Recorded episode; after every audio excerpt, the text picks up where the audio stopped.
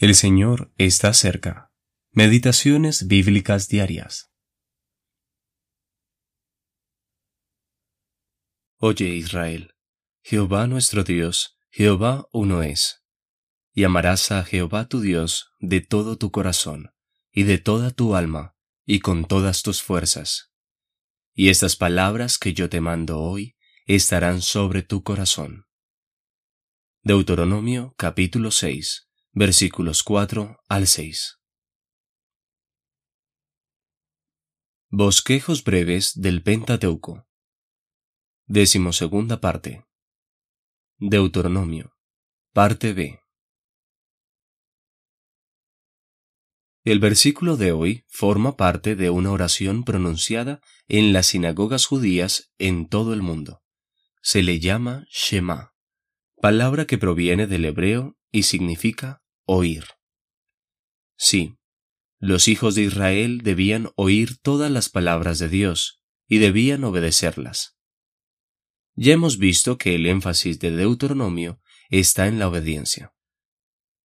Algo sorprendente de Deuteronomio, al compararlo con Levítico y Números, es la falta de ceremonias religiosas.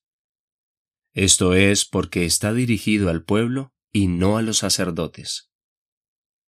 Las palabras de Dios debían estar en su corazón. Aun cuando no estamos bajo la ley, la obediencia es siempre necesaria y requerida. La primera responsabilidad moral de toda persona, en toda época, es la obediencia implícita y la sumisión a la voluntad de Dios. Por lo tanto, es maravilloso relacionar esto con la asombrosa profecía mesiánica que encontramos en Deuteronomio. Profeta de en medio de ti, de tus hermanos, como yo, te levantará Jehová tu Dios, a él oiréis. Capítulo 18, versículo 15. Es digno de resaltar el hecho de que se halle en un libro donde no hay mucha profecía. Sin embargo, es una de las profecías más grandiosas de toda la Biblia. De hecho, se cita muchas veces en el Nuevo Testamento en referencia al Señor Jesús. Sin embargo, su pueblo no lo escuchó. Todo lo contrario, lo rechazó. Actualmente, Él está llamando a un pueblo de entre los judíos y las naciones gentiles. ¡Qué privilegio! Pero, ¿lo estamos obedeciendo? Oigamos y obedezcamos al gran profeta de Dios.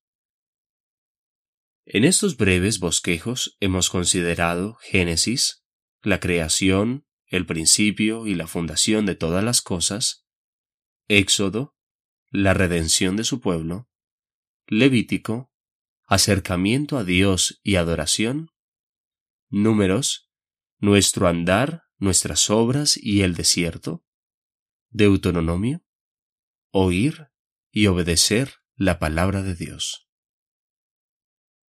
Brian Reynolds